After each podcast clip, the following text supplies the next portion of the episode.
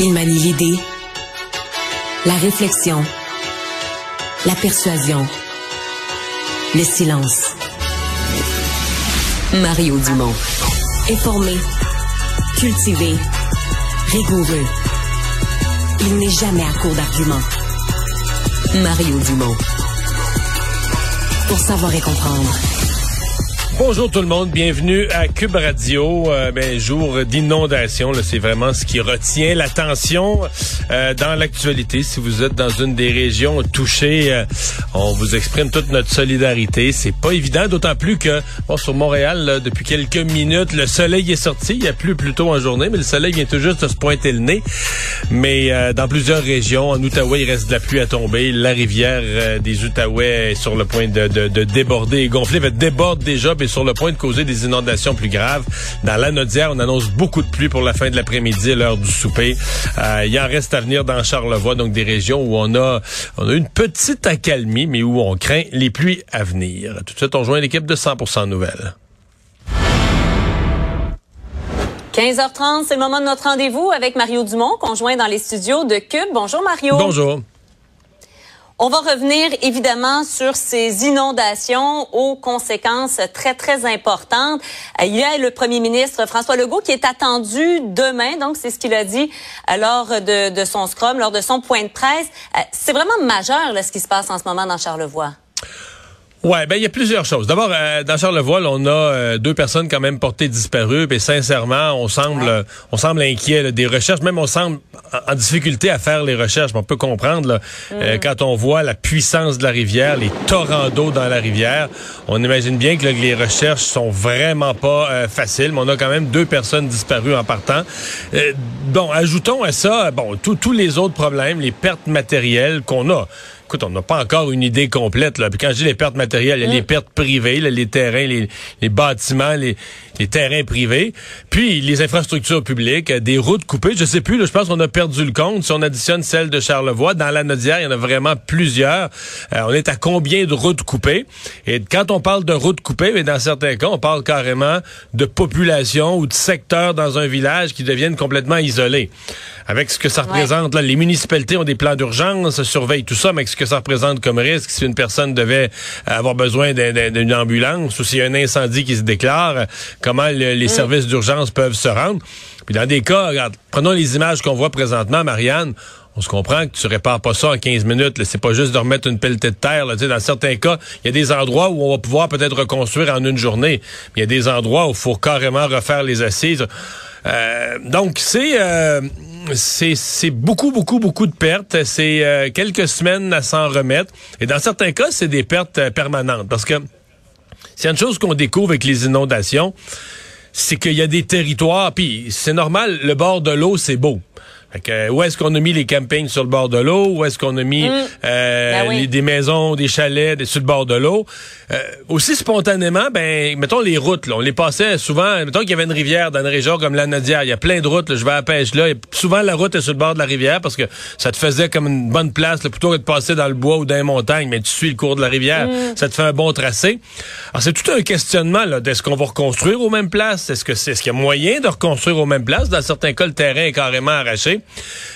Donc, il y, a, euh, il, y a, il y a de la reconstruction, il y a du questionnement. Puis après ça, il y a le plus long terme. on entend déjà les municipalités dire, ben, il faudra investir. Puis là, on compte en milliards. Là. le gouvernement offre, les, les municipalités demandent plus, mais de part et d'autre, on parle pour la prochaine décennie, pour les prochains 20 ans, mm. de milliards et de milliards pour rendre plus solide, euh, pour rendre mieux protégées nos infrastructures, pour résister davantage à, à des événements du même genre.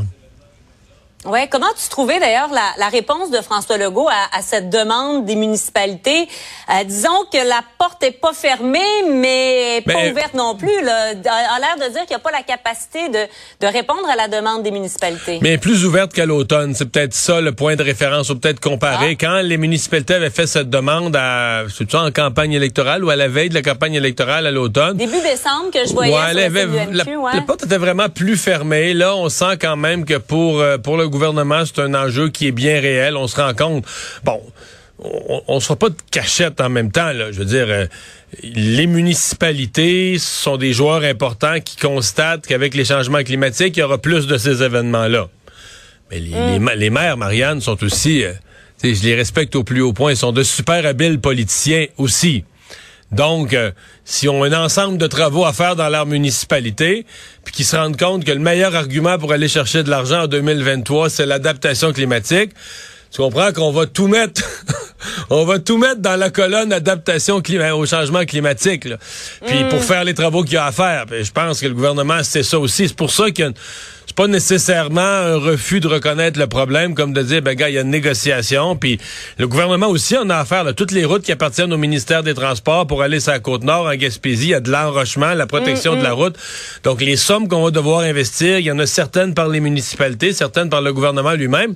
Mais les maires, c'est pas d'hier que les maires sont des politiciens. Ils sont élus maires, chacun dans leur ville, dans leur village. Ils sont des politiciens très habiles.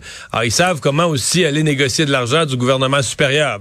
C'est tout ça. Mm. Mais il y en aura, là. Il y aura des milliards, euh, peu importe comment finit cette négociation, il y aura des milliards pour l'adaptation euh, au changement climatique un qui se fait poser la question à savoir s'il y aura de l'argent sur la table, c'est le ministre François Bonnardel, qui justement est en compagnie de notre collègue Pierre-Antoine Gosselin. Euh, Mario, on va aller euh, les rejoindre. Donc, Pierre-Antoine, euh, mise à, jour finalement de la part du, du ministre. Qu'est-ce qu'on a de nouveau ici, Charlevoix, où vous vous trouvez? Oui, ben, le ministre Bonardel était en compagnie de la députée locale Karianne Bourassa et du maire de Baie-Saint-Paul, Michael Pilote. Ils viennent tout juste de se rendre du côté de Saint-Urbain. En fait, ils ont mm. survolé Baie-Saint-Paul, grosso modo, pour voir un peu l'étendue des dégâts. Ils se sont rendus ensuite du côté de Saint-Urbain, où on sait il y a deux euh, pompiers là, de la municipalité qui manquent à l'appel. Euh, on va lui demander comment ça s'est passé au ministre Bonardel, qui est en ma, en ma compagnie. Euh, Monsieur Bonardel, vous avez eu l'occasion vraiment de voir un peu à quoi ça ressemblait. Vous pouvez m'en parler un oui, c'est un constat qui est assez, euh, assez désolant. Quand on regarde ça de la voie des airs, on a vu le camping, on a vu des roulottes qui ont frappé le viaduc euh, sur le viaduc euh, de la 138. Et ben, le lit de la rivière qui reprend une vie normale légèrement, mais on attend encore beaucoup, quand même un peu de pluie dans les 36 prochaines heures. Maintenant, c'est important pour moi, pour M. le maire et pour Carianne d'aller saluer la mairesse du côté de Saint-Urbain qui était isolée voilà, jusqu'à quelques minutes déjà. Ça s'est comment?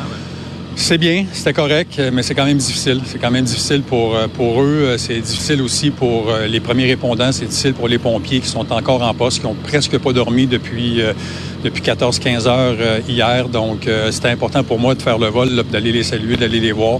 Le premier ministre va être là aussi demain matin là, pour, pour démontrer beaucoup d'empathie. La reconstruction.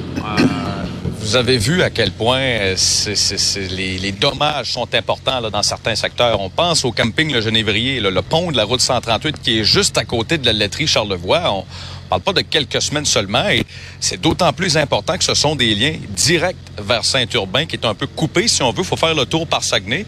Le camion lourd, entre autres. Comment vous voyez ça? Il y a beaucoup de secteurs qui sont endommagés. Euh, premièrement, il faut sécuriser nos routes. On a des viaducs à réparer. Cela va prendre, comme vous le disiez, sur la 138, cela pourrait prendre quelques semaines. Maintenant, il y a la saison touristique qui démarre bientôt. On devra travailler le plus rapidement possible pour euh, sécuriser le réseau, répondre aux propriétaires du camping qui nous disent, François, c'est la première fois en 60 ans qu'on voit un niveau d'eau aussi élevé. Puis quand on le voit du niveau des airs, on, se rend bien compte que les dommages étaient et sont extrêmement important. Donc, les programmes généraux d'indemnisation vont être, euh, vont être disponibles dans les prochaines heures. On aura un bureau satellite qui sera ouvert à Saint-Urbain et euh, à, pardon, à Baie-Saint-Paul pour répondre aussi aux besoins de, de Saint-Urbain. Donc, pour euh, les gens qui ont perdu leur maison, qui ont des pertes assez importantes, autant pour les besoins de la municipalité avec les dépenses extraordinaires qu'ils ont dépensées. Le bilan reste le même là, au moment en termes de maisons inondées, de sinistrés. C'est plus d'une centaine de personnes sinistrées. Oui, tout à fait. Près de ben, plus d'une centaine, puis surtout aussi avec les, les mesures de coordination que tout le monde Ce qui est important, c'est que depuis hier soir, on s'assure que tout le monde était en sécurité. Il y a 250 lits de la Croix-Rouge qui étaient disponibles pour Saint-Urbain et pour Baie-Saint-Paul. Ce soir, il y aura encore les centres d'hébergement qui seront ouverts. On retrouve un peu de normalité, mais il reste quand même que c'est compliqué. Ce sera encore compliqué pour les prochaines heures. Et on surveille évidemment la température. On ne sait jamais si le ciel peut nous tomber sur la tête. Monsieur Bonandel, merci beaucoup d'avoir été avec nous euh, aujourd'hui. Euh, en vous rappelant en dernière minute, Marianne, évidemment qu'il y aura point de presse hein, du maire de Baie-Saint-Paul aux alentours de 16 heures. Alors, mm-hmm. si jamais il y a euh, une mise à jour à faire, on l'aura. Les opérations de recherche pour retrouver les deux pompiers portés disparus euh, depuis hier du côté de Saint-Urbain euh, se poursuivent. Là, vraiment, on, on ratisse large, pour être bien honnête. Autant euh, au gouffre là, de la rivière vers le fleuve, on remonte là, véritablement jusqu'à Saint-Urbain avec des, des, des, hélicoptères de la Sûreté du Québec, la garde côtière également. Alors, on vous tient au courant, évidemment, s'il y a une mise à jour. Merci beaucoup, Pierre-Antoine. Mario, euh, ce que disait le ministre Bonardel euh, rejoint ce que tu nous disais. Là. Bon, constat désolant, il va sans dire, euh, surtout quand on survole la scène. On a des images également qui ont été captées par un drone et, qu'on diffuse cet après-midi, mais c'est des semaines et, peut-être des semaines de reconstruction alors qu'il y a la saison touristique qui approche. Ouais, faut vraiment, il faudrait pas qu'on perde la saison touristique. Il faut voir que la 138, dans le cas précis de la 138, c'est un axe routier euh, majeur parce que là, c'est c'est finalement c'est toute la côte nord là, qui se trouve isolée. En fait, il y a un détour qui prend euh, une coupe d'heure. Ce matin, ce matin, j'ai dit trop long en ondes. je me suis fait, je me suis fait rappeler à l'ordre. Mais c'est un détour d'une coupe d'heure, c'est-à-dire que tu passes quand tu arrives par exemple à Québec, plutôt que de continuer sur la 138, d'aller prendre le traversier pour traverser le Saguenay, tu pars au nord, tu t'en vas passer euh, dans la ville de Saguenay tu traverses la rivière Saguenay, tu entre Chicoutimi, Chicoutimi Nord, là. Puis là, après ça, tu redescends du bon côté du Saguenay, là, puis là, tu, tu reviens à Sacré-Cœur, Tadoussac, là, tu repars sur la côte nord, mais c'est quand même... Mm. quand même un bon détour et surtout pour la région de Charlevoix, il faut que ça soit réglé pour la saison touristique. Mais c'est pas euh, c'est pas des petites réparations qui, est qui sont à faire mm. sur les routes.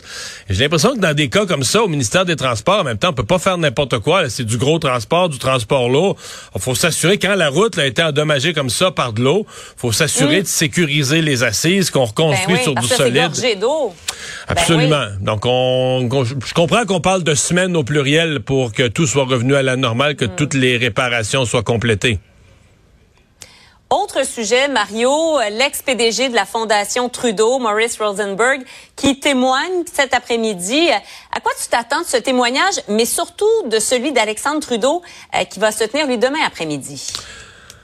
Mais je ne sais pas ce que M. Rosenberg va dire, mais je dois avouer sincèrement euh, que sa position est délicate, là. Parce que, mm. il s'est retrouvé, lui, il s'est retrouvé comme haut fonctionnaire fédéral à être celui à qui Justin Trudeau a demandé de faire rapport sur les influences étrangères dans l'élection de 2021.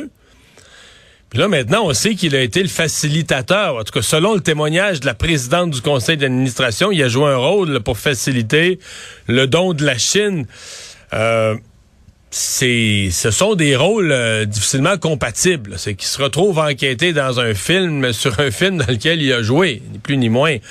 Et là, ben, on va le questionner sur tout ça. C'est un homme d'expérience qui connaît les affaires publiques, qui va connaître les pièges, mais son témoignage va être intéressant. Dans le cas d'Alexandre Trudeau, on est complètement ailleurs, Marianne, parce que là, tu as affaire à un personnage, même si son père et son frère sont en politique, lui jamais un gars extrêmement cultivé, intelligent, auteur, euh, auteur, cinéaste et tout ça, euh, qui connaît bien la Chine, qui a voyagé beaucoup en Chine, qui a écrit sur la Chine euh, plus que, en fait, mm-hmm. connaît la Chine beaucoup plus que la moyenne des gens. Mais là, qui lui arrive avec une détermination puis on le comprend, c'est la fondation qui porte le nom de son père, une détermination à, rectifier les faits, là, à dire la fondation a été attaquée de façon injuste. Donc lui, il dit, moi, je vais là pour redorer le blason de la fondation, euh, corriger les choses qui se sont dites. Sauf que Marianne, tu comprends mm. qu'on est à deux niveaux. Lui arrive avec l'idée de refaire la réputation de la fondation, mais les, députés là, conservateurs ou bloquistes qui vont le questionner, eux, ils seront pas sur est-ce que de façon générale dans la société, la fondation Trudeau est pleine de bonnes intentions? Il va être bien pointu sur t'as accepté un chèque de la Chine, à quel moment, comment, qu'est-ce que tu as écrit sur le mm. papier? Je sais pas ce que ça va donner. C'est quand même quelqu'un qui a aucune... Mais ça, il s'y attend en même temps, Mario. Il se prépare en conséquence, non? Je suppose qu'il se prépare en conséquence, mais je pense quand même, Marianne, qu'au bureau de Justin Trudeau, on doit être bien nerveux. C'est son frère, il n'a a pas d'expérience politique, il, a demandé à être mm. entendu, il va se mettre la face là. Euh, moi, je considère que c'est un exercice périlleux là, pour, euh, pour Alexandre Trudeau et pour euh, et jusqu'à un certain point pour le gouvernement, pour le premier ministre lui-même à suivre donc demain après-midi. En terminant, Mario, euh, parlons du ministre de l'Éducation, Bernard Drainville, qui a expliqué ne pas avoir l'intention de mettre fin euh, au financement public des écoles privées religieuses. Euh, il a dit ça durant l'étude des, des, crédits budgétaires aujourd'hui. Est-ce que tu es d'avis, comme le dit Pascal Bérubé, que c'est incohérent de la part du père de la Charte des valeurs? Ben oui, c'est sûr qu'il y a une forme d'incohérence, mais en politique, on est, c'est, c'est, c'est jamais parfait. Il y a toujours une part d'incohérence. Je, je pensais que tu allais dire on n'est pas à une incohérence. ouais, j'aurais pu dire ça aussi. Non, mais tous les partis, là, à un moment donné, tu, comme on dit, tu fais ce que tu peux en politique. Et dans ce cas-ci, c'est un panier de crabes. Là. Si on se lance là-dedans à mm. définancer, on finance les écoles privées, on finance les écoles privées. Ils ont le devoir, même s'ils ont une vocation religieuse, ils ont le, ils ont le devoir de respecter le programme. Là. Il y a quand même un programme académique qui doit être respecté. Mais euh, est-ce qu'il y a contradiction euh, ou en apparence contradiction? Poser la question, c'est y mm. répondre. Mario Dumont, merci et à demain. Au revoir.